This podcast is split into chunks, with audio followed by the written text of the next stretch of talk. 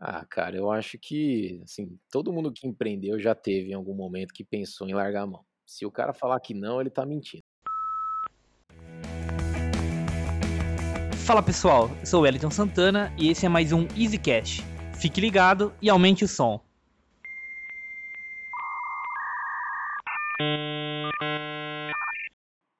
Fala galera, beleza? Sou o Wellington Santana, CTO da Easy Devs. Hoje a gente vai bater um papo com o Salos, na verdade, é com o Leon, CEO da, da Salos, uma startup na área de saúde.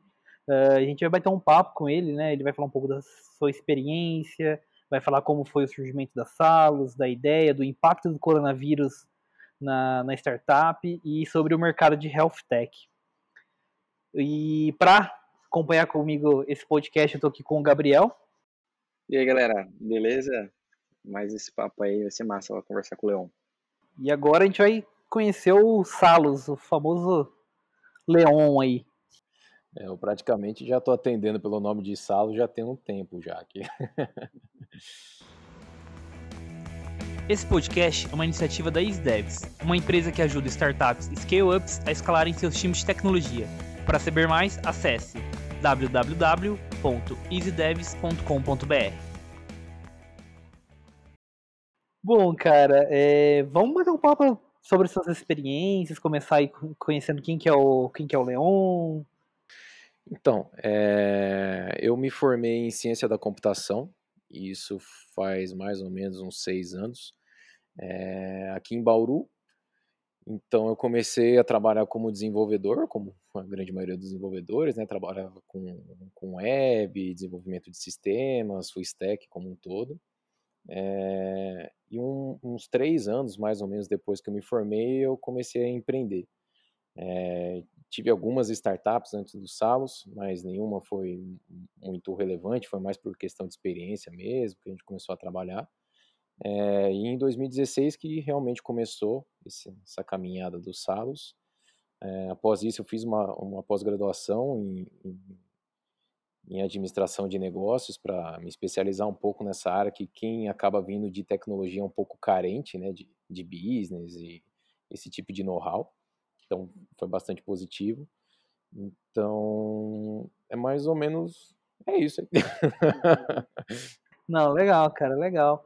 Bom, vamos conhecer um pouco sobre as salas, então, o que que é as salas, o que que é as salas, o que que ela atende. Então, o Salos ele surgiu para arrumar uma necessidade do próprio mercado, né. A gente sabe de de bastante tempo quão problemática é a saúde, não só no Brasil, em vários em várias partes do mundo, né. E ela nasceu, a empresa, com base numa necessidade dos próprios sócios, né, nenhum de nós tínhamos planos de saúde, eu vim de São Paulo morar em Bauru, então não tinha acesso a a plano, nem nada particular acabava dependendo sempre do SUS. Quando precisava de um atendimento mais especializado, o tempo para conseguir esse atendimento, apesar de ser gratuito, era muito demorado, nem sempre a qualidade acabava deixando a desejar em alguns momentos. E quando precisava até de um atendimento particular por necessitar de algo rápido, o preço sempre era muito alto. Né? E em algum momento a gente foi perguntar para alguns profissionais sobre como é que funcionava, né, plano de saúde e tudo mais, e a gente se surpreendeu, porque eles recebem muito pouco do convênio. Então aí nasceu essa eh, essa ideia de fazer algo que ajudasse os dois lados, né. Se tem um lado que está reclamando que está pagando muito muito por um atendimento e outro está recebendo muito pouco, então tem alguma ponta aí está solta, né. Então aí que nasceu a ideia do Salos, de oferecer um atendimento que seja mais em conta, com a qualidade que o paciente espere, e oferecer mais retorno para esse profissional da saúde do que ele recebe pelos convênios médicos tradicionais, né. Então foi daí que nasceu a ideia e ele vem crescendo mês a mês ali, porque é uma necessidade que não era só nossa, né, mas é da grande maioria das pessoas hoje no país como um todo.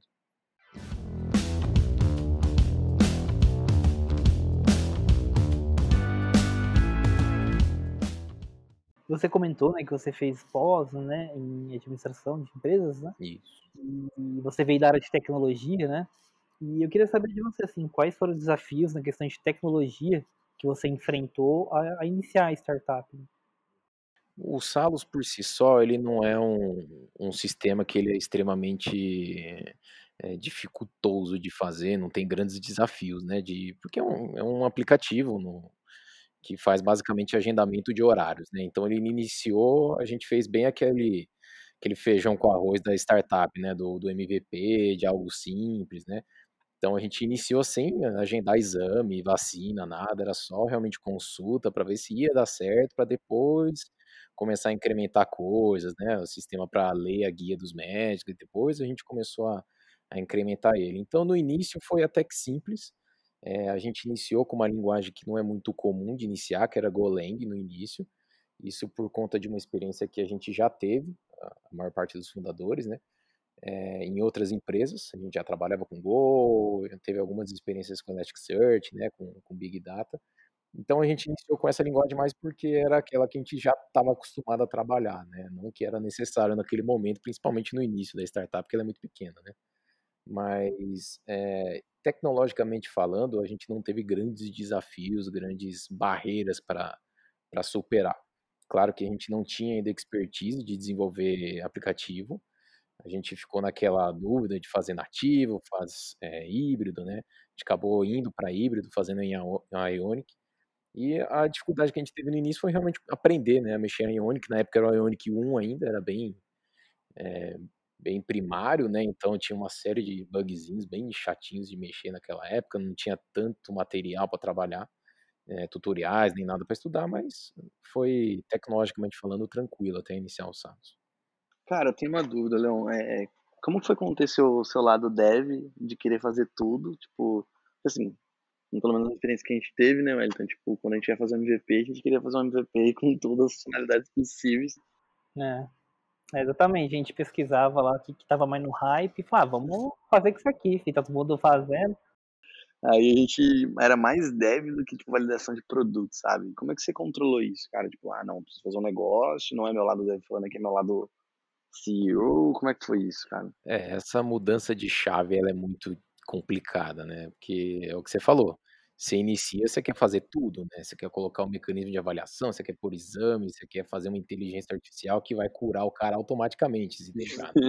Só que, É. eh, só que com o tempo, até quando você vai desenvolvendo, você vai sentindo: "Putz, eu preciso colocar logo isso aqui no mercado", né. E no início eu fazia tanto a parte do desenvolvimento do aplicativo, quanto também a parte de de vendas. Então eu ia lá pessoalmente nos consultórios, falando com os profissionais. Ah, que massa. Então sempre que algum deles pediam: "Ah, tem como fazer isso aqui também?", eu já pensava na hora: "Putz, isso aqui vai dar um trabalho de fazer, Uhum. viu". O cara tá me pedindo, ele nem sabe, né, mas nossa, você já imaginava as madrugadas que você tem que fazer. Então, com o tempo você vai entendendo: "Putz, não não é tudo que eu vou ter que colocar, é melhor eu ver se realmente estão comprando isso daqui no primeiro momento, pra aí eu gastar tempo desenvolvendo", né.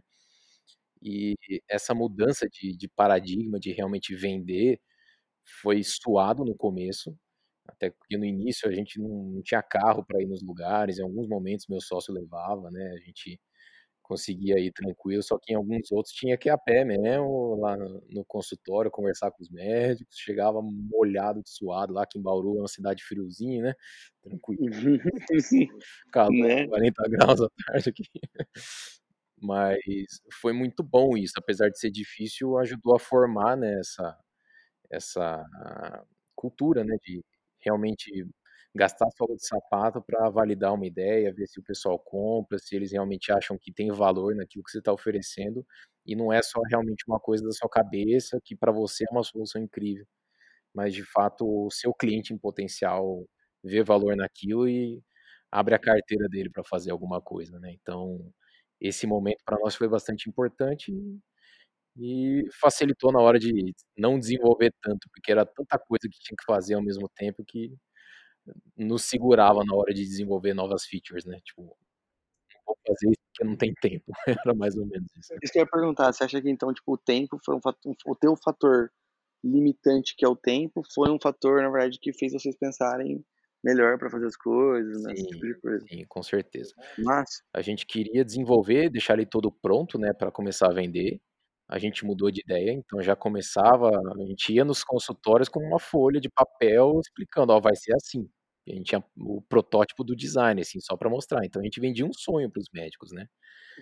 Então, e no momento que a gente começava a vender esse protótipo e via: "Nossa, se eu quiser fazer isso daqui, eu vou ter que aumentar uns 3 meses pra poder soltar isso aqui na mão da do cliente", que aí a gente se limitou mais por conta disso, né. Quanto mais feature eu quiser colocar, mais tempo vai levar pra colocar no mercado, mais tempo vai demorar pra ver se vai dar certo ou não. Então essa esse fator tempo me ajudou a não errar.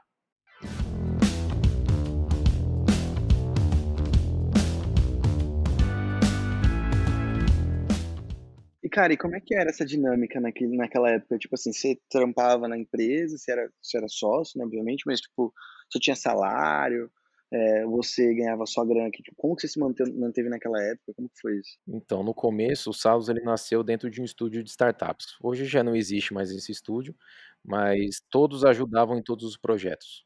Isso, a gente pode até depois conversar sobre venture builders depois, tem todo um porquê que isso acaba não funcionando no final das contas. Mas, eh, a gente eh, elencava quem eram os responsáveis por cada projeto, e cada projeto tinham pessoas que eram mais, eh, imersas em algum projeto ou no outro. Então eu assumi como CEO, acabava fazendo boa parte das ações, porém tinha ajuda dos meus sócios também, que é o Cassiano, hoje com o Salos, que tá conosco até hoje, eh, e algumas outras pessoas que também ajudavam na parte de design, na parte de marketing, eh, de prototipação, de tecnologia também. Mas no início, como é que funcionava?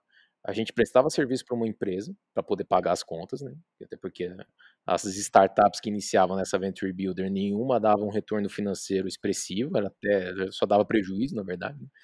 Então a gente não tinha não só tinha que colocar dinheiro nas empresas, como também pagar os salários, né. Então a gente prestava serviço pra uma outra empresa, então a gente fazia meio que um meio período ali, então trabalhava pra essa outra empresa, prestava esse serviço, o dinheiro que gerava disso daí distribuía pra todo mundo e o resto do tempo você desenvolvia os projetos, né. Então isso também foi um outro fator limitante de tempo pra gente não desenvolver tanta feature para o Salos, né. Tinha negócio, tinha marketing, tinha comercial e tinha outro projeto pra gente poder pagar o o salário do pessoal.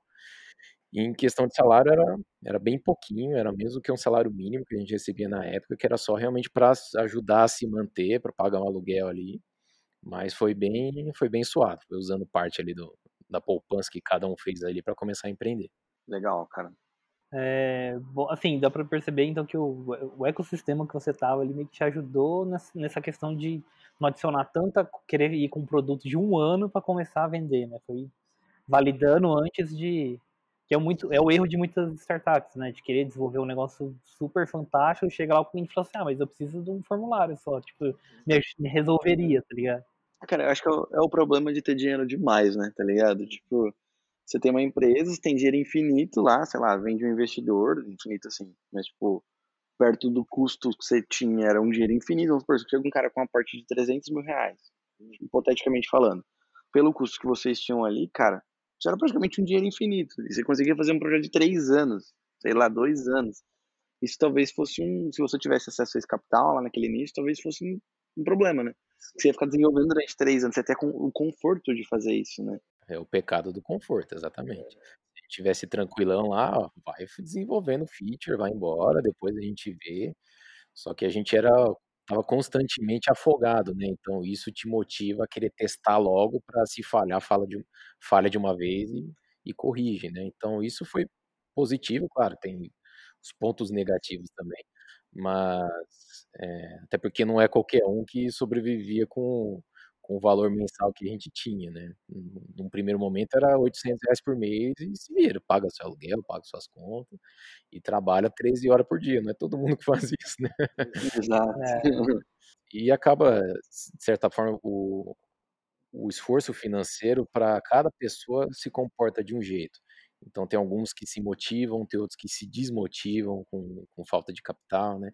Então em alguns momentos você via que tem um pessoal que estava ali focado, determinado em fazer dar certo logo, tinha outros que estavam mais desanimados, acabavam fazendo, né, um corpo mole ali, porque já estava ganhando pouco, outro acabava dependendo mais de um um freelancer por fora pra poder, né, pagar as contas, e cada um num momento, né.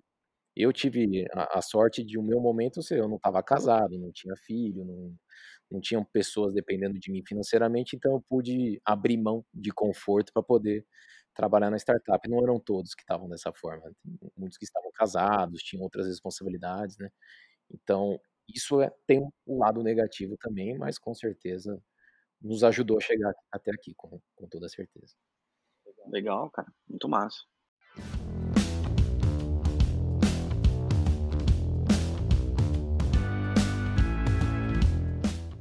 Entrando no, no assunto do coronavírus, né? Como o coronavírus impactou as salas? Ela impactou positivamente, negativamente?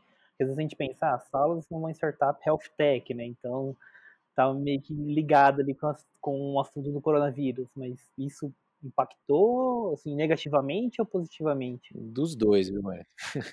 No início foi bem negativo o impacto do Covid, porque apesar de ser uma startup de saúde, o Salus ele trabalha com atendimento presencial. Então, quando iniciou a quarentena aqui na cidade de Bauru, a grande maioria das pessoas ficou com muito medo, muito receio de sair, então eles pararam de ir até nas consultas médicas. Então a gente teve no primeiro mês 50% do faturamento caiu de um mês para o outro. Aí a gente entrou em pânico, né, totalmente. "Nossa, e agora? Vamos fazer outro? Fecha a empresa, o que que vai acontecer?". Só que com o tempo começou a vir mais informação, mais, eh, até do das autoridades de saúde explicando: "Ó, sau eh, consultas médicas é um é um serviço primário, você não pode evitar de ir no médico se você precisa".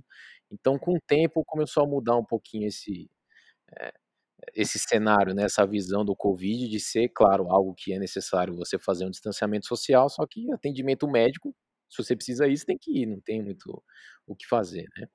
E logo no primeiro mês a gente fez uma série de adaptações, o Salus por ser uma startup, ser uma estrutura enxuta, fica fácil de você mudar de rumo, né.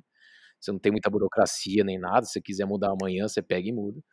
Então a gente já iniciou um processo de atendimento online, então disponibilizar no aplicativo quais são os profissionais que atendem online. Por uma questão de legislação, isso não podia antes, com o Covid, por ser um motivo de força maior, liberou, então a gente pôde fazer isso. Eh, e muitos profissionais atenderam por essa forma, né, fazer videoconferência, principalmente psicologia, né. Então isso facilitou, apesar de ainda ter bastante resistência para esse tipo de atendimento, melhorou um pouco. E depois de um tempo a gente viu que quem era digital, os as empresas, né, as as health techs, eles ficaram muito em evidência com a questão do coronavírus. Então isso começou a chamar a atenção das pessoas em procurar qual qual serviço digital tá fazendo atendimento, marcando consulta. Então com o passar dos meses o Salus começou a crescer. Então a gente teve um primeiro mês que caiu metade e logo poucos meses depois dobrou de movimento, né. Então a gente teve esses 2 cenários, o primeiro muito negativo e depois muito positivo, né. Aquilo que a gente vinha fazendo bem, começou a ser visto de uma forma mais: "Ó, esse pessoal é é inovador, eles são diferentes, eles estão querendo fazer algo a mais pelas pessoas". Então impactou bem positivamente pra algo que já estava crescendo, ganhou um lugar no na visão das pessoas, né, então isso ajudou bastante. Ah, legal. Esse esse ponto que você comentou, né, tipo de de essa questão de você não poder ter consultas, eh, de forma online, né, que agora tá liberado, eh, você acha que isso é uma coisa que vai tipo, quando passar tudo, vai vai ser liberado? Eu acho que sim, Wellington, acho que é uma porta que dificilmente fecha de novo. Eh, antes haviam algumas limitações, então, por exemplo, ah, você vai fazer uma consulta com o médico, precisa ter feito um primeiro atendimento presencial, depois são os retornos, então tinha uma série de de poréns ali que inviabilizava esse esse tipo de atendimento, né. Hoje, como é uma questão de de saúde, né, então ele abriu, e agora as pessoas estão vendo os benefícios que isso gera, né, porque tem muito atendimento que você não precisa de fato. É é, porque às vezes às vezes eu já peguei pra ir no médico, assim, você chega lá, o cara nem olha na sua cara e fala assim: "Ó, você vai precisar fazer exame tal, tal, tal, tal, tal". Te pergunta: "Ah, que que você tá sentindo?", faz esse esse esse exame. Uhum. Tipo, cara, isso é uma coisa que podia ser feita online, tá ligado? Aí você faz exames, depois leva para o cara checar tudo, aí tem os exames que precisa ser, tipo, presencial, né. Aham. É, em alguns momentos eu poderia até dizer que esse primeiro atendimento estaria bem errado já, do cara nem olhar e falar: "Faz exame aí". Cara, já É, aconteceu já, o Salus velho. não tem isso, tá, fica tranquilo. Mas, em alguns casos, por exemplo, quando você já fez um atendimento, já fez os exames, o retorno basicamente ele vai ter que ver o resultado dos exames e te falar o que que você tem que fazer, ele não vai ter que interagir com você fisicamente. Nesses casos, às vezes a pessoa tem idade, eh, uma dificuldade de chegar até a clínica, ou mesmo por custo, né, pegar ônibus pra muitos não é caro, mas pra muitas pessoas é um problema, né, o custo da passagem, vai e volta, ter que sair do trabalho. Então, em muitos casos, é muito positivo o atendimento online, dá pra você resolver uma videoconferência. Você manda o arquivo para o médico: "Ó, foi esse aqui o resultado", ele fala: "Beleza, você vai ter que tomar tal medicamento, qualquer coisa volta". Aí beleza. Esse tipo de atendimento realmente não precisa estar lá. Agora um primeiro atendimento até concordo, tanto que, eh, na pesquisa que a gente fez existe uma uma resistência bem grande com o teleatendimento por conta disso. As pessoas não querem gastar por um uma consulta que o médico nem vai encostar nelas, justamente porque existe essa necessidade, né, poxa, se eu tô pagando uma consulta eu quero que o cara olhe tudo, e tá certo, né, tem tem que ser assim mesmo. Então ainda existe bastante resistência.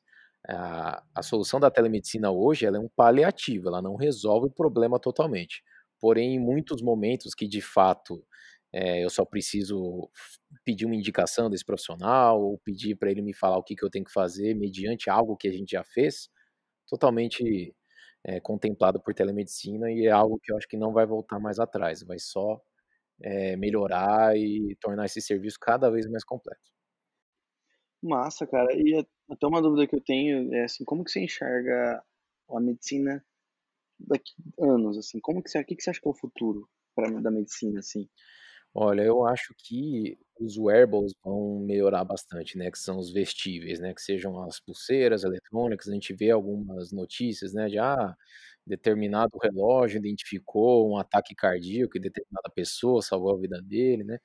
Hoje ainda é muito primário esse tipo de coisa, ainda é bem, eh, Superficial, né, raro, né. exatamente. Então eles conseguem fazer algumas medições, eu acho que com o tempo isso daí vai ficar cada vez mais avançado e diagnóstico precoce de doenças, de enfermidades vão ficar cada vez mais comuns, mais fáceis de detectar. Então acho que o consultório médico vai ser, talvez, cada vez menos visitado com a gente tendo esse tipo de tecnologia no dia a dia das pessoas. E isso que te perguntar, cara, tipo assim, você vê algum momento a IA substituindo o médico, tipo, me mesmo mesmo que, sei lá, de alguma de alguma maneira, como você enxerga isso?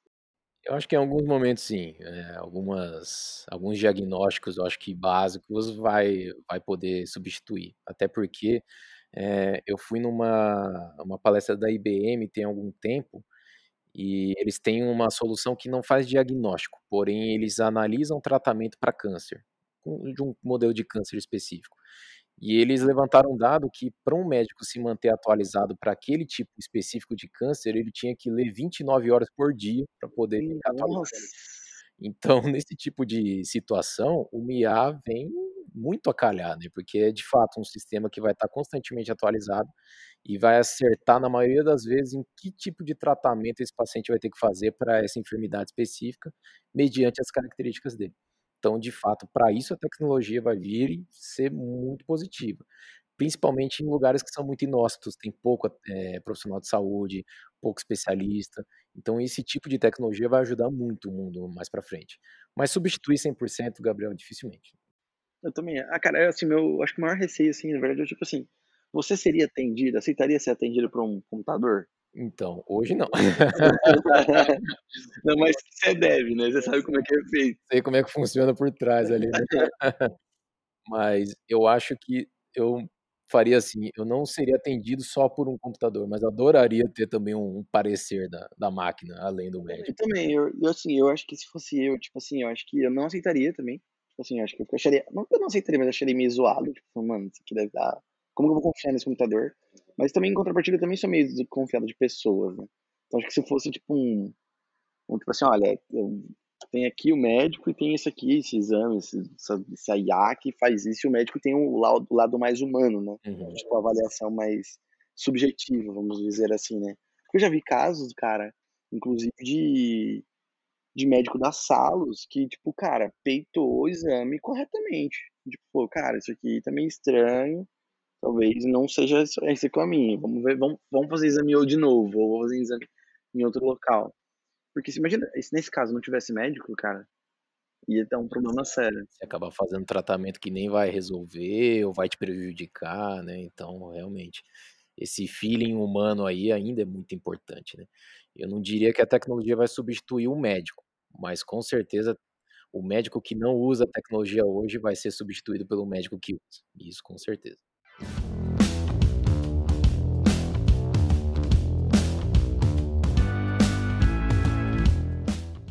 E assim, cara, se você pudesse voltar no tempo hoje, o que, que você teria feito diferente nas salas? Ah, um monte de coisa. a gente olhando fica até fácil, né, de pensar. Né, cara. É, mas também, se eu for parar para pensar, tudo que a gente acabou fazendo nos trouxe até aqui, então não seria honesto mudar. Mas, é, no ponto de vista de tecnologia, eu acredito que eu não teria usado o Golang para desenvolver o, o Salos, não por ser uma linguagem ruim, muito pelo contrário, ela é muito boa, muito, muito performática, eu consigo fazer o que eu quiser com ela. Porém, a profissionais que trabalham com Go hoje são poucos, não é uma coisa muito disseminada. Então, realmente, isso me onera muito, acaba me, me deixando muito preso, tendo eu que desenvolver muitas. a maioria das funções, né? Se eu precisar de um funcionário que trabalha em Go, vou ter que é, pagar bastante né, para esse profissional, porque não é fácil de encontrá-lo. Então, isso eu teria mudado. Teria talvez trabalhado com uma linguagem mais disseminada, um, um PHP, um Node, alguma coisa mais fácil de você encontrar pessoas que trabalham com isso, né? Encontrar e treinar, né? É. Porque Go ainda é um paradigma diferente do que a gente está acostumado, né? Acho que eu acredito, pelo menos aqui na região, aqui nossa, aqui de Bauru, não tem nenhuma faculdade que ensina programação funcional. Né? Uhum. Você aprende programação, era tudo objeto ali, Java, C Sharp, né? Então, às vezes, o cara, o cara que está saindo da faculdade já tem dificuldade de pegar isso de acordo com o que a faculdade passa, né? Como é que foi isso para você, cara? Você, você veio do orientado objeto, ou você veio já direto, caiu no Go, já tipo, ah, passou da faculdade já veio para Go? Como é que foi essa mudança de paradigma para você? Então, quando a gente começou, quando eu comecei a trabalhar na Dinamize, ela já trabalhava com Go desde sempre lá, né? Ah. Eles trabalhavam com uma um fluxo de dados dentro da plataforma deles muito forte, né? Era todo dia uma pancada de entradas lá. Então eles usavam principalmente para microserviços o Go, que realmente ele performava muito bem. Então, quando eu entrei na empresa, eu tive que aprender por conta desses esses microserviços que a gente dava manutenção, né? E fui me especializando, fui, fui melhorando, me ficando mais é, experiente na linguagem, né? Então, assim, no começo foi difícil, ele é, ele é como, o Wellington falou, uma quebra de paradigma, né? Muito, nossa, de repente você tava mexendo ali com o PHP, tranquilinho, classe, passo, sossegado, push ali, sossegado nos arreios, bom, não tem quase nada pronto, né? Você tem que fazer muita coisa na unha, né? Então foi um pouco esquisito, mas é, de certa forma ele acaba te dando um, um nível é, mais alto de desenvolvedor muito rápido, porque ele te te obriga a fazer muita coisa propriamente falando, né? O que as funções de outras linguagens fazem por debaixo do pano, você acaba tendo que fazer todas. Então você aprimora muito o jeito que você trabalha. Aí depois você desacostuma, né? Porque você está acostumado com algo que você tem que fazer tudo. Aí você pega uma linguagem que é mais tranquila, digamos assim, né? Desenvolver, e você está fazendo trabalho à toa, né? Isso é muito comum também de acontecer. Mas assim, ele é difícil no começo, mas passa um tempo também. Ele tem uma curva de aprendizado um pouco longa, né? Mas depois que pega, é, muito gostoso mexer com o Go.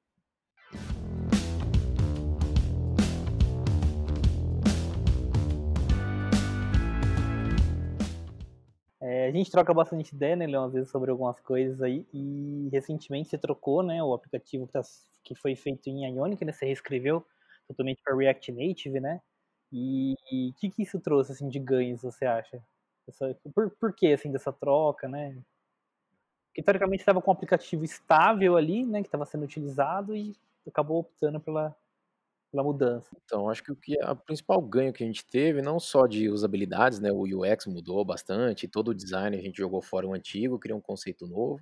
Isso era necessário, porque no início era muito um modo vai Brasil que a gente fez o SaaS, né? Mas depois precisou parar, fazer com mais calma, né? Então, pensar um pouco na experiência, onde é que a pessoa vai clicar e tudo mais. Então, era necessário já fazer essa reformulação de design. E a questão da performance, da, da facilidade que a gente tinha para fazer mudanças nos salos era muito complicado com a Ionic. Ele, é, na versão 1, principalmente, ele é bem preso uma coisa com a outra, a biblioteca ficava é, depreciada muito rápido. O Ionic 1 para o 2, para o 3, ele mudava bastante os conceitos que ele cada versão era muito diferente da versão anterior, eu não sei como é que tá agora. E o React Native era uma coisa um pouco mais estável, né, e muito tranquila de mexer, muito parecida com o React, que eu já tinha tido algumas experiências antes, e com o próprio Node, que basicamente é a mesma coisa, né.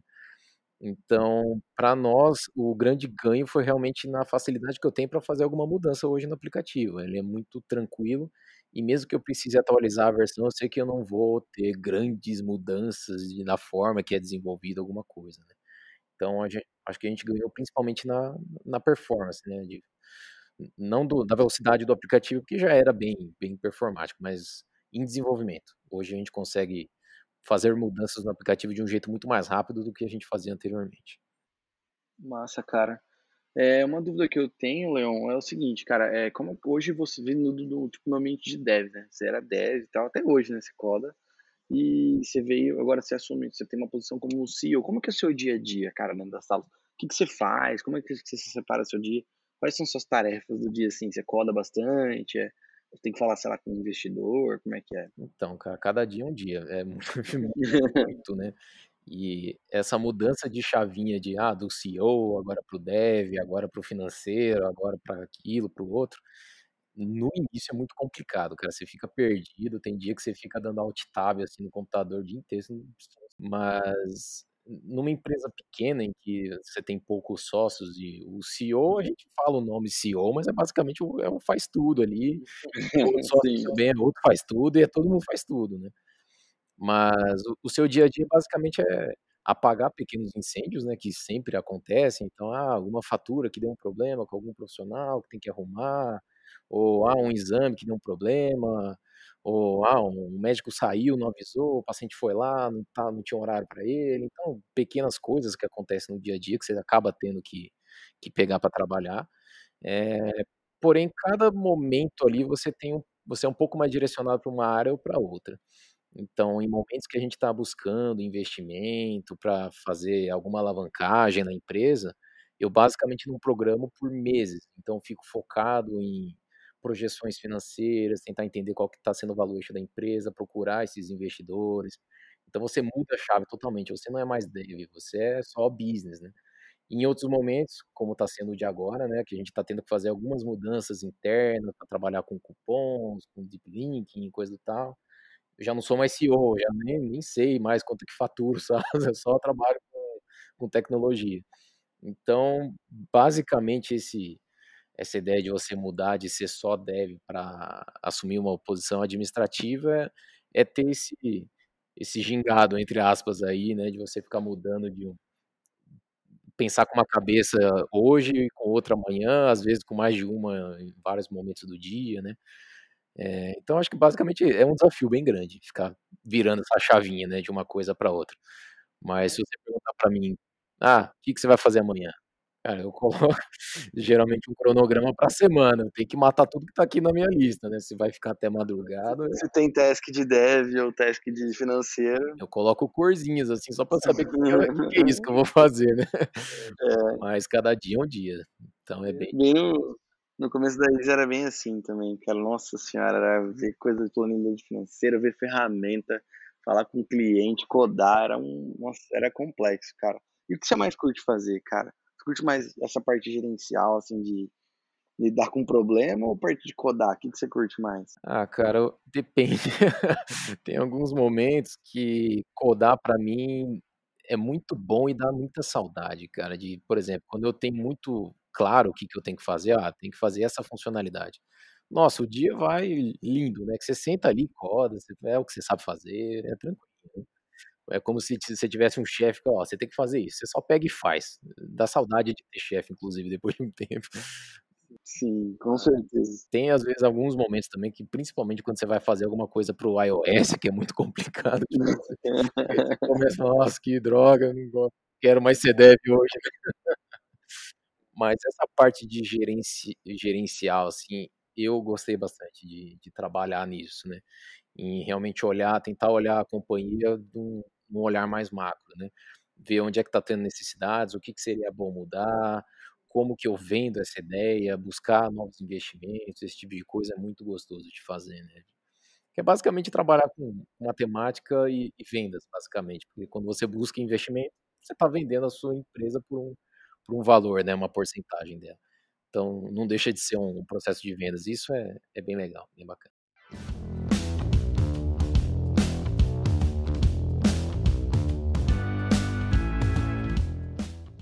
Conta um pouco mais disso aí, como é que foi buscar investimento? Cara, eu sei que vocês pegaram investimento aqui com uma galera da próxima da gente, né. E como é que foi, cara? Como é que foi essa experiência? Você foi atrás, a galera foi atrás de você? O que que você teve que ficar teve que comprovar, teve que passar na Polícia Federal, o que que você teve que fazer? Então, teve um pouco de tudo, viu, Gabriel. Pra gente conseguir o primeiro investimento, a gente tomou primeiro uns 23 nãos antes de levar um primeiro sim. E tinha experiências, assim, que basicamente você mandava por e-mail, né, pra investidores, o seu deck lá explicando o que é sua empresa, alguns marcavam uma reunião ali, one on one com o cara pra você explicar, e ele perguntava tudo, e você tinha que estar na ponta da língua todas as respostas, né, porque você tem que estar preparado, né, mostrar que você, mais do que ninguém, sabe sobre o seu próprio negócio, né. Eh, então em muitos momentos era mais ou menos uma receita de bolo, né. Porém tinha experiências que era bem assustadoras também, né. Então teve alguns casos que a gente ia pra São Paulo apresentar pra algum grupo de investimento, algum fundo, e você não estava esperando, daqui a pouco você entrava numa sala e tinha 15 caras mega experientes lá, falou: "Vai, vende sua ideia aí". Aí era bem era meio aterrorizante até assim. Como é que foi isso, cara? Tipo, os cara era foi foi foi tipo, os cara foi chato? Teve alguém que foi grosso ou foi super gente boa? Como é que foi? Em geral era bem sossegado em relação a perguntas, tá. Tinha vezes que os caras eram um pouco um pouco chatos, sabe, de fazer Arrogante, assim. ele sabia que você não ia ter a resposta, nem tinha mesmo essa resposta, mas fazia só pra mostrar que o cara sabe mais, um pouquinho de ego, né, em alguns momentos. Mas eram eram raros os casos. Em geral, as pessoas perguntavam pra saber mesmo sobre o seu negócio, se compensava investir. Porque pensando pelo lado do investidor, ele vai pegar uma grande quantidade de de capital e aportar em você, então ele tem que saber realmente tudo, né, não não tá nada errado do que eles ficam perguntando. E no início era bem eu ficava bem nervoso, bem assustado, né, "Nossa, será que eles vão achar ruim?". Não tem nada disso, é um pouco da nossa cabeça, né, de ficar: "Nossa, eles vão me julgar". Não, eles só querem saber se se compensa, né, o o investimento. É quase que é você ou a poupança, você tem que provar que você é melhor. Isso. Então quando você vai pegando um pouquinho também de casca, né, quanto mais apresentação você vai fazendo, vai ficando mais fácil, né. Hoje em dia, pra conversar com algum possível investidor, algum interessado, pra nós é muito tranquilo, porque a gente, eh, já teve como banca de startups em alguns momentos, então já viu um pouco do outro lado também, não é tão aterrorizante. É basicamente você provar o porquê que você merece aquele investimento, né. Então hoje é mais sossegado, mas no início foram tem várias histórias de de de Halloweens com investidores, né, daquele tá morrendo de medo ali, e principalmente quando você é surpreendido, isso é muito muito complicado, quando tem o cara fala: "Não, é sossegado, uma conversinha", quando você vê tem um monte de gente lá, ou quando fazem algumas perguntas que você não estava esperando: "Ah, e esse competidor?". É um cara que você nunca ouviu falar, você fala: "Putz, então, não sei". Nunca tinha ouvido falar. Exato. Ainda mais que em health hoje em dia tá muito acelerado, né, então nascem startups muito frequentemente, você não consegue acompanhar todas, né. As as grandes, né, você acaba tendo notícia. Então muitas vezes o cara ouviu falar de uma pergunta dela, você não sabe, aí é não sei o que lá tech. Sei lá, cara. Às vezes você às vezes você fala assim: "Ah, acabei de passar pela quinta, bom, a sexta agora eu tô preparado, É, agora vai", né. e com o tempo você também vai pegando um pouco de de inteligência do que que o investidor quer saber, né. Então no início ele perguntava coisas de: "Ah, daqui tantos anos você vai estar fazendo o quê?", você não estava esperando, aí com o tempo você vai se preparando pra esse tipo de pergunta. Então hoje dificilmente a gente se surpreende, só realmente pergunta de algum concorrente desconhecido que acaba pegando a gente no pulo, né, mas de resto, hoje é É, mais isso tranquilo. é deve ser pergunta mais pra pegar pega fazer pegadinha mesmo talvez, né, cara. E principalmente quando é fundo, né, então são muitos muitos pontos de vista, muitos interesses também, a pessoa quer mostrar ali que ela tá por dentro e acaba querendo te cutucando só pra mostrar isso, né, sem muito porquê tá perguntando aquilo, mas faz parte do do jogo. Hum, não, normal. E deixa eu perguntar uma coisa, cara, eh, você que momento você acha que a Salos tá hoje? Você acha que essa sala está no momento de validação, de comprovação, ou já tipo scale up? O que você acha, cara? Ah, agora eu acho que é o momento realmente de growth da empresa. A gente conseguiu validar bem o nosso modelo. Ele realmente ajuda as pessoas, de fato, traz valor para quem usa, tanto para o paciente quanto para o profissional. É, hoje o, Salos tem quatro anos de, de mercado, então a gente conseguiu em vários momentos, até que era muito improvável, conseguir validar, ó, isso aqui funciona. Então acho que agora o momento é só realmente conseguir levar ele para o maior número de locais possível, né? A nossa dificuldade é conseguir abrir médico e paciente sempre ao mesmo tempo, porque um precisa do outro Move a galinha, né, cara? Marketplace, né, cara? Então isso para nós complica, mas é um desafio que, que é a bola da vez agora para nós, né? A gente está focando em São José do Rio Preto, está sendo um desafio abrir lá. É, mas a partir do momento que a gente conseguir realmente provar que em vários lugares a gente sabe abrir, que abrir vai, agora que a gente sabe fazer isso de forma rápida, é o que a gente quer provar para nós mesmos. Assim que a gente conseguir isso, aí a gente vai buscar aportes maiores realmente para tornar a startup em nível nacional. Interessante, cara. E o que, que, você acha que são os maiores desafios das salas hoje? Quais são os maiores desafios? Cara, eu acho que hoje principalmente é conseguir unir o que você falou do ovo e a galinha, né? Então, conseguir trazer esse cadastro desse profissional e munir eles com é, pacientes interessados o suficiente para ele manter interesse, né? que a gente já, já fez tentativas de abrir várias cidades de uma vez, porém não focar recursos de marketing para elas. E o que que acontecia? O médico começava, achava super legal, tal, só que ele não recebia nenhum atendimento. Aí passava um mês, passava dois, ninguém ia no consultório dele. No terceiro falou, cara, nem sei mais quem é vocês, o que que tá acontecendo, me exclui disso daí. Então, você acaba tendo um esforço comercial grande, é um custo alto, e não, não traz resultado nenhum dali, você só queima de fato recurso e tempo, né? Então esse dueto aí de paciente médico para nós é, o, é, a grande dificuldade hoje da empresa, porque qualidade, é, agendamento, agilidade, tudo isso a gente está conseguindo, já foi problema e conseguiu melhorar bastante hoje.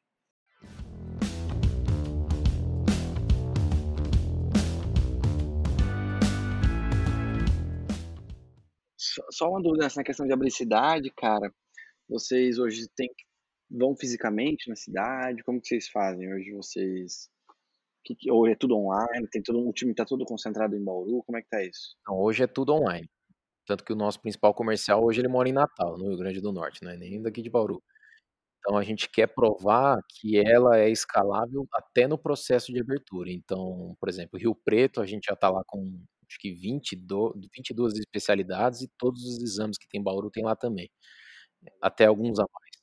É, e tudo isso foi feito online. A gente nunca foi para Rio Preto fisicamente, presencialmente. Então a gente quer provar para nós mesmos que isso é possível de ser feito fora da cidade, porque senão o custo de você abrir Brasil seria enorme, né? Absurdo, né?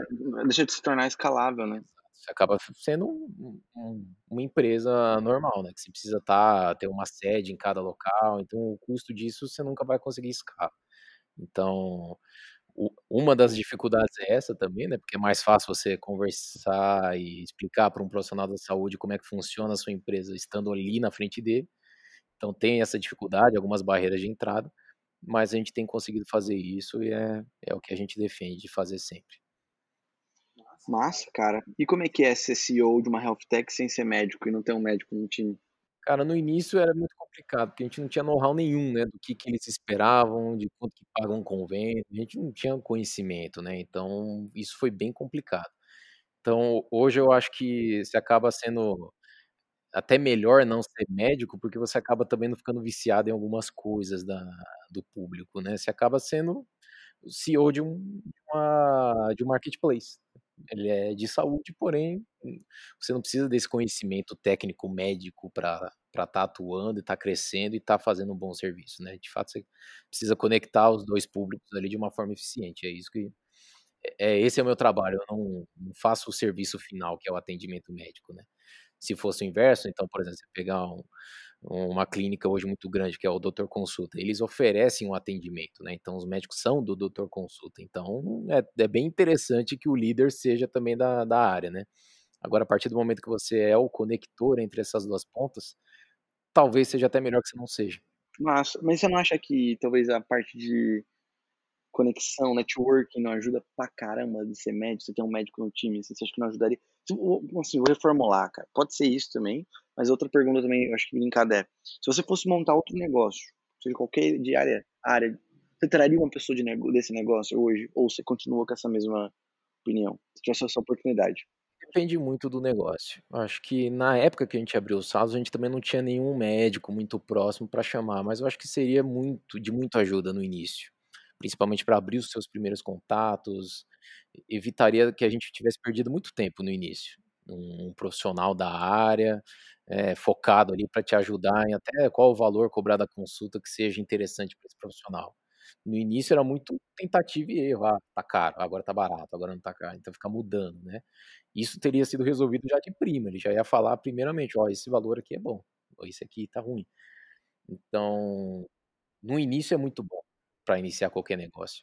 Hoje, o que, que seria principal a função de um profissional médico conosco? Seria abrir contatos, seria o networking. Só que o que, que acontece? Hoje os médicos eles são muito regionais, então o médico de Bauru ele conhece muito médicos de Bauru. A partir do momento que eu preciso ir, sei lá, para Londrina, no Paraná, ele não conhece o pessoal lá de Londrina, no Paraná. E também não vai mudar nada eu chegar para esse médico, ah, tal, tal doutor tá comigo. Beleza, mas não sei quem é, né? Poderia ser qualquer um o Drauzio Varela ele não conhece, né? Seria tipo. É o mesmo problema de escalar, né? Você volta o mesmo problema de escalar. Só que se você tiver que ter um médico de cada cidade no seu time, você tá ferrado. Então, hoje para nós não, seria de tão valioso, a menos que a gente faça algum tipo, algum outro serviço, sabe? Que a gente faça alguma pivô, algum algum pivô. Pivô né? virar uma empresa de saúde mesmo, de fato. Né? Virar um convênio, algo do tipo, aí tal, compensaria sim. Mas no caminho que a gente quer seguir, eu acho que o momento de ter esse profissional que seria de grande valia já passou. Hoje eu acho que já não, não ajudaria tanto quanto ajudaria lá atrás.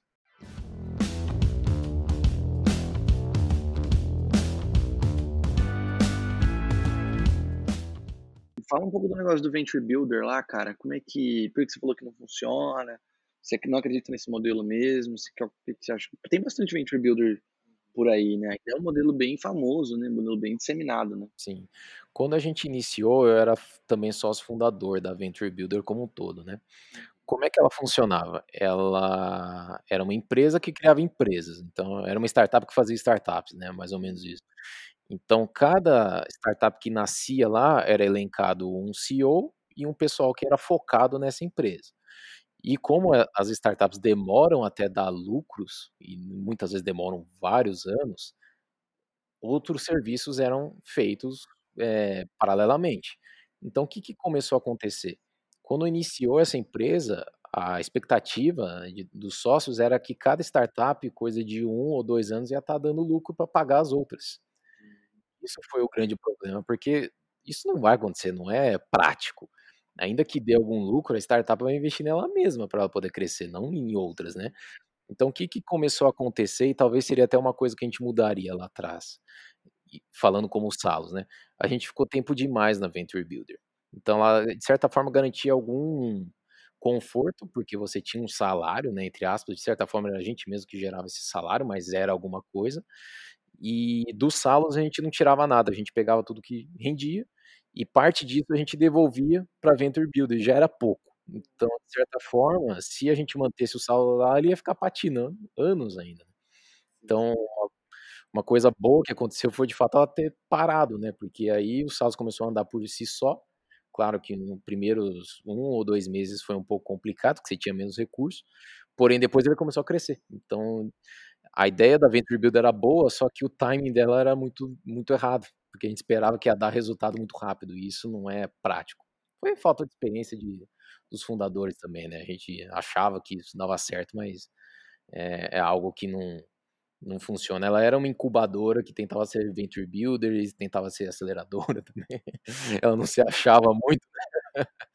Mas você acha que tem algum modelo de fazer uma venture builder que não, dê, não precise ter resultado rápido?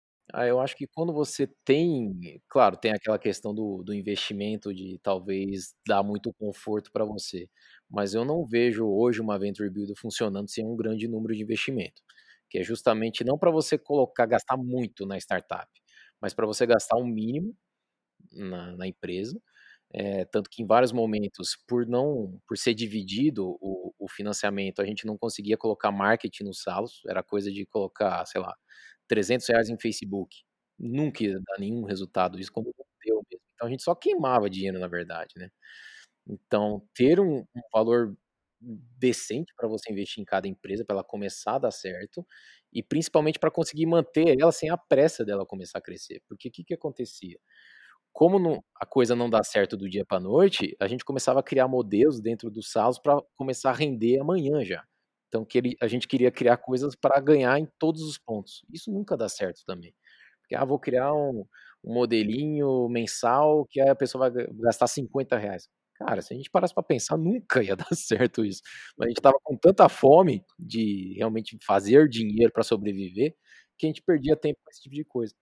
Então eu acho que para uma venture builder no estilo que a gente fazia realmente dar certo, você tem que ter um investimento, um financiamento para manter quem está lá minimamente confortável, com um salário que você consiga manter ali sua vida, sem ficar tirando suas reservas para você sobreviver, e poder dar um mínimo para as empresas começarem. E assim, pensar não uma coisa a curtíssimo prazo, mas médio e longo.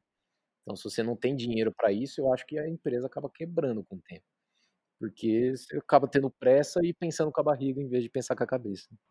É bom que, bom assim, né? Você passou por muita experiência, tipo, e pelo que eu entendi, assim, vocês erraram rápido, mas também mudaram rapidamente. Né? Uhum. Isso é uma coisa. É, então. É... Hoje, quando a gente olha para trás, poderia ser vários momentos que poderia ter mudado mais rápido. É normal, né, cara? Mas realmente garantiu uma série de, de experiências, em muitos momentos ruins, negativos, porém ajudaram a, a construir uma cabeça que a gente não teria hoje, né? Tenho uma outra pergunta que eu, que eu fico com curiosidade, até que nas startups que a gente cria, tipo, co-cria com o pessoal aqui, ou investe, a gente sempre fala de stop loss, assim, né? Você, Leon, você tem um stop loss com a sala? Tipo assim, chega, vai chegar algum momento que você fala assim, cara, é que assim, agora é foda falar que tá um franco crescimento, né? Mas é, chegou algum momento que você pensou, falou, cara, não é pra mim, eu preciso de outro negócio, ou, cara, chegou, deu, esse negócio é inviável, esse modelo não é inviável. Você tem isso mapeado ou não, cara? Você tá indo até que. Porque a linha entre persistência e loucura, ela é. Entre persistência e teimosia é muito tênue, né, cara? O que, você acha? Ah, cara, eu acho que, assim, todo mundo que empreendeu já teve em algum momento que pensou em largar a mão. Se o cara falar que não, ele tá mentindo. eu vivo ouvindo isso, e é tudo mentira. é, é, uma montanha russa, né? Tem dia, que você, tem dia que você levanta tudo bem, mas você fala, isso aqui não vai funcionar. Tá aleatório também. E querendo ou não, toda startup tem um momento que ela não tá crescendo, ela dá uma platonada em faturamento, você fica, putz, cara, isso aqui não vai para frente, isso aqui não dá certo. Isso é comum, é, aconteceu, é, aconteceu em vários momentos comigo mesmo, de pensar sério em, em parar. Até por muitas vezes é, conflito com outros sócios também, que queria que você fizesse X e você queria fazer Y. Fala, putz, então acho que não é para mim, porque eu acho que não vai chegar em lugar nenhum. Isso é muito comum, é muito frequente. Mas nunca cheguei às vias de fato, né? Até porque tô aqui ainda. Mas nesse momento agora, até no, no início do ano, a gente tinha em mente que, ó, tem que chegar até muito próximo de momento de break-even, senão a gente vai, vai parar. Conseguimos. Então, de fato, você consegue colocar metas para você atingir, porque senão você acaba também ficando muito confortável, né? Tipo, ah, não, tá crescendo, mas tá crescendo 0,1%, cara, você vai ficar quantos anos esperando dar certo, né? Então, o bom das metas é que ela até te, te catapulta para cima, né? Tipo, não, cara, fica até um pouco mais tarde aí, foca, tá? Porque senão você vai ser obrigado a largar seu sonho. Então isso daí te motiva também a continuar tentando um pouco mais sério, trocando mais rápido. Então, momentos de parar, pensei em vários momentos. Mas é, é, importante sim traçar metas. No início eu não fazia. Nos primeiros dois anos de Salos era só vamos acreditar, dar as mãos e seguir em frente. Aí depois eu mudei um pouquinho de tipo, não, não é a vida não é tão tranquila assim, tem que colocar meta porque pessoalmente a gente tem, tem vida fora também, né? Principalmente se você for é, formando em tecnologia, você vê muitos amigos seus indo muito bem, abrindo empresas de muito sucesso. Grana. Bem, ah, entrei no Itaú, aí o outro entrou no Facebook, o outro no PagSeguro, e você fala, nossa, os caras estão rodando, eu aqui, né. Não que você fica você fica feliz, né, mas você fica É, mal por sim. você. Você fala: "Nossa, eu sou mó fracassado, né, cara". Exatamente, você começa a pensar É. porque assim, claro, cara, você tem que sempre torcer pelo bem dos outros, acho que esse é o ponto, mas assim, você começa a pensar tipo: "Será que eu tô fazendo a escolha certa? Será que eu tô acreditando num negócio que não vai eh, não vai não vai rodar? Será que não é mais fácil arranjar um trampo?" Então, você fica se questionando disso. Ainda mais porque tem aquele momento que a mãe fala: "Ô, seu primo, tal", aí você putz, cara, sério mesmo? Cara, isso que eu ia te perguntar, cara, como é que é família pra você, assim, ou família, ambiente externo, assim, como é que é pra você? A galera fala: "Pô, Leon, o fazendo aí, cara? Tem tá insistindo nesse negócio aí ou não?" A galera apoia, como é que é? Tem os 2. Geralmente quando você tem seus amigos, assim, que não estão no seu dia a dia com você, eles 100% deles apoiam você. Então, tipo: "Não, cara, vai lá", porque, pô, eles veem a parte boa, né, o cara tá empreendendo, o cara tem o próprio negócio e tal. Quando é amigo próximo ou família, ele já tem outro ponto de vista. Claro que eles apoiam, dão o suporte, porém eles ficam com aquela: "Tem certeza?" Às vezes vai lá e te manda uma vaga de emprego e fala: "Putz" "Olha aqui, 20k deve". Exato. "Olha, você tem certeza que você não quer?"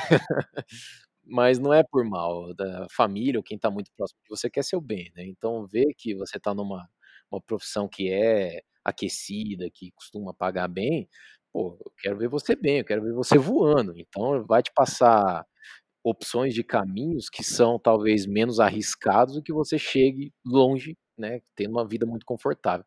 E querendo ou não, quem empreende é um um um risco muito alto, né, de você não dar certo, de você perder tempo, querendo ou não, você pega, eh, feedbacks de pessoas que tentaram anos, não foi pra lugar nenhum e de certa forma chegou ficou todo defasado no mercado depois, isso dá muito medo, né, de de acabar acontecendo. Então é é você tentar ge gerenciar esse a expectativa dos outros, também tentar controlar, também não se virar, tipo: "Ah, minha família não me apoia, eu odeio vocês", isso é bobagem também. Então se falam isso é porque gostam de você, né. Mas acontece bastante e de certa forma acaba te cutucando, né, você fica pensando: "Putz, será que eu devia escutar a mãe, escutar o primo, escutar não sei quem?" É, é porque a gente também, eh, quando a gente como a gente tem dias que ficam mais ficamos mais cabisbaixos, vamos por assim, a gente acaba externalizando isso, né, cara. Então, tipo, as pessoas olham pra gente e falam: "Putz, ele tá mal, ele tá meio triste, será que não compensa ele largar?" E fica preocupado, né, família, pô, e faz parte, acho que é normal. Faz parte, né, é difícil, mas É, cara, empreender é a verdadeira montanha-russa, né, cara. Muito engraçado, cara, que de manhã você acorda: "Ah, hoje eu vou arrebentar", chega do almoço, chega uma bomba, chega no final do dia, boa notícia, você dorme bem, mas acorda já com uma mensagem bem intensa e e segue a vida, né, cara, desafio atrás de É desafio. montanha-russa tudo 90 graus, né, cara, não tem um dia normal, assim. Cara, já teve dia de eu achar que vai dar tudo certo, igual o Wellington falou, e e vai dar tudo errado em 4 vezes no mesmo dia. Então, tipo, 8 ou 80 total. Tipo: "Meu, vamos estourar, vamos escalar". Aí no mesmo dia, tipo: "Nossa, não vai dar certo, vou desistir, vou arrumar um trampo". Aí depois: "Não, vamos estourar". Não, aí, mano, é loucura, cara. Às vezes você faz lá, cara, 3 horas de reunião pra alinhar a estratégia da empresa. Nossa, que estratégia foda, não sei o quê, e chega, tipo, uma frase de um dos sócios: "Ó, e esse ponto aqui?" Você fala: "Puta, não pensamos nisso, velho, fudeu tudo", tá ligado? Né, cara. Acho que um dia que foi bem emblemático pra mim, a gente teve um problema com o conselho de alguma das das especialidades que o Salus aborda, né, não vou ab abrir abrir qual pra não ter problema, porque esse conselho é complicado. Mandaram uma carta oficial pra gente: "Ó, se não tirar, a gente vai tirar todos os profissionais que estão aí, vai mandar ofício pra todo mundo". Nossa, foi assim um um caos, né, e aquele momento que você para, todo mundo se olha e fala: "Putz, e agora? O que que eu faço?" E é o momento que você fala: "Putz, eu acho que isso não vai dar, olha as treta que dá, onde a gente tá se enfiando, né, nossa, todo esse trabalho pra jogar jogar para o alto agora, né". Aí você começa também a a ter aquela síndrome de de fracassado também, de ficar culpando o outro, né, tipo: "Ah, não, eu não vou dar certo por causa desse cara, não sei o quê". Aí depois você para, dá uma esfriada na cabeça. Eu vi uma frase uma vez que é: "Nada como uma boa noite de sono", e isso é é muito real. Tá tudo errado, cara, vai pra casa, esquece, só vai falar Cara, eu fazia isso, eu fazia isso no começo da Easy, cara, eu dormia, tipo assim, Cara, tava tudo caindo. Eu falei, mano, eu vou dormir. eu não conseguia me concentrar, eu ficava louco de ódio, assim, comigo mesmo. Cara, que você dormir e tentar. Tentar dormir e dormir é outra história. a dificuldade é grande, mas assim. É o caminho, cara. Não vejo. A pior coisa é você ficar se remoendo lá, tentando prever o futuro, tentando antecipar a decisão, o que a pessoa vai te responder. Nossa, cara, eu sofro com isso ainda, mas. É, isso foi uma coisa que a gente fazia muito errado lá no começo, que era olhar muito a grama do vizinho, né? Então, por exemplo, ah, a gente está aqui com a nossa empresa que funciona assim, assim, assado, e a gente vai fazer tal ação para tentar crescer. Aí vinha alguém falava, não, mas o Facebook fez isso. Aí mudava tudo e ia fazer o que o Facebook tá fazendo. Cara, o Facebook é bilionário, o Facebook é conhecido, o Facebook é outro mercado. Para de ficar olhando o que o cara tá fazendo. Olha mais. Os... É importante você entender o que estão fazendo, ficar a par de tudo, mas não ficar imitando, né? E a gente fazia muito isso. Até para as primeiras vezes que a gente foi buscar investimento, antes de começar realmente a, a ir sério, né? Ficar tentando projetar quanto é que vai faturar a empresa daqui a três anos. Cara, você tem cinco meses de mercado, qual a chance de você saber o que, que vai acontecer daqui a três anos? Você está crescendo 100% por mês, oh, top, hein, cara? Mas, pô, você crescer 10 reais para 20, para 30, não é fácil, cara. e no início era mais ou menos isso. Primeiro mês de faturamento, 54 reais, depois 130. Olha, o saldo é monstro, hein, cara? Nossa. tá crescendo 200% ao mês gigantesco, quero trabalhar ainda. Mas fazer isso em muitos momentos, ficar olhando para fora, o que, que o outro faz só e ficar querendo copiar, é pedir para você perder tempo, porque a empresa do lado nunca é igual a sua. Não compara nosso bastidor com o palco dos outros, né, cara? Acho que essa é a maior treta, né?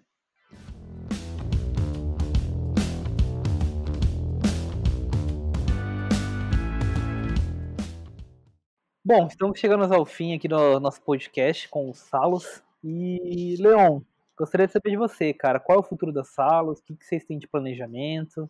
Bom, para um futuro próximo, é, a ideia do Salos é realmente crescer regionalmente. Então, nas, nas cidades que são próximas aqui de Bauru, a gente quer crescer primeiro no interior de São Paulo. É, a gente vê concorrentes nesse mercado, claro que nem fazendo exatamente o que a gente faz, né, tem algumas diferenças de, de execução, mas a grande maioria deles estão todos focados no, na capital. Né? Então tem o próprio custo de marketing que a gente tem lá, de, é tudo maior, né? Então a gente quer crescer e se consolidar no interior antes de começar a disputar um, um mercado que existe concorrentes, né? Então a gente quer desbravar primeiramente esse oceano aí. E é o que a gente está fazendo nesse exato momento para aí depois a gente realmente começar a disputar grandes centros e crescer nacionalmente. Não, legal, cara, legal. Mais algum questionamento, doutor Gabriel? Cara, deixa uma, uma dica só para quem quer quem quer empreender sendo dev aí, igual você fez. Só uma dica pode ser, vamos lá. Eu acho que assim, é, mesmo você sendo dev, ou qualquer posição que você tenha na empresa, seja marketing, o que for, você tem que ser o melhor vendedor do seu próprio negócio. Então, não adianta nada você ser um grande desenvolvedor ou só um grande relações públicas ou algo do tipo. Você tem que saber vender a sua ideia e, e fazer isso muito bem. Porque você tem que ser a pessoa que mais acredita no teu negócio. É complicado em muitos momentos, vários momentos você vai desacreditar, vai ficar chateado, vai ficar cabisbaixo, como a gente conversou. Mas você é o principal evangelizador disso. Então, é, acho que é o primeiro passo para você realmente começar, porque aí você de fato vai começar a se envolver com vendas, saber como conversar, como abordar as pessoas e como de fato fazer o seu negócio começar a dar certo, não depender só de, de quem vai fazer a venda, às vezes você não vai ter essa pessoa, então é importante que você saiba vender primeiro para você mesmo o negócio, né? depois você pensa nos próximos passos. Massa, cara, massa. Bom, chegamos ao fim então do nosso podcast. Queria agradecer demais a presença do Gabriel, a presença do, do Salos. Espero que vocês tenham gostado, pessoal. É, bom, Segue a gente aí nas redes sociais, curta a gente aí no, nas redes sociais também. Uh, a gente está no, a gente tá no Spotify, a gente está no, no, iTunes. E onde mais nós está? a gente está no Spotify, a gente está no iTunes, a gente está no Google Podcast, na Apple Podcast, a gente está em tudo, cara, no YouTube. Só procurar Easy Devs que você vai achar muito conteúdo massa, galera. Show? Até a próxima, muito obrigado. Falou. Valeu, gente. Valeu, tchau, tchau.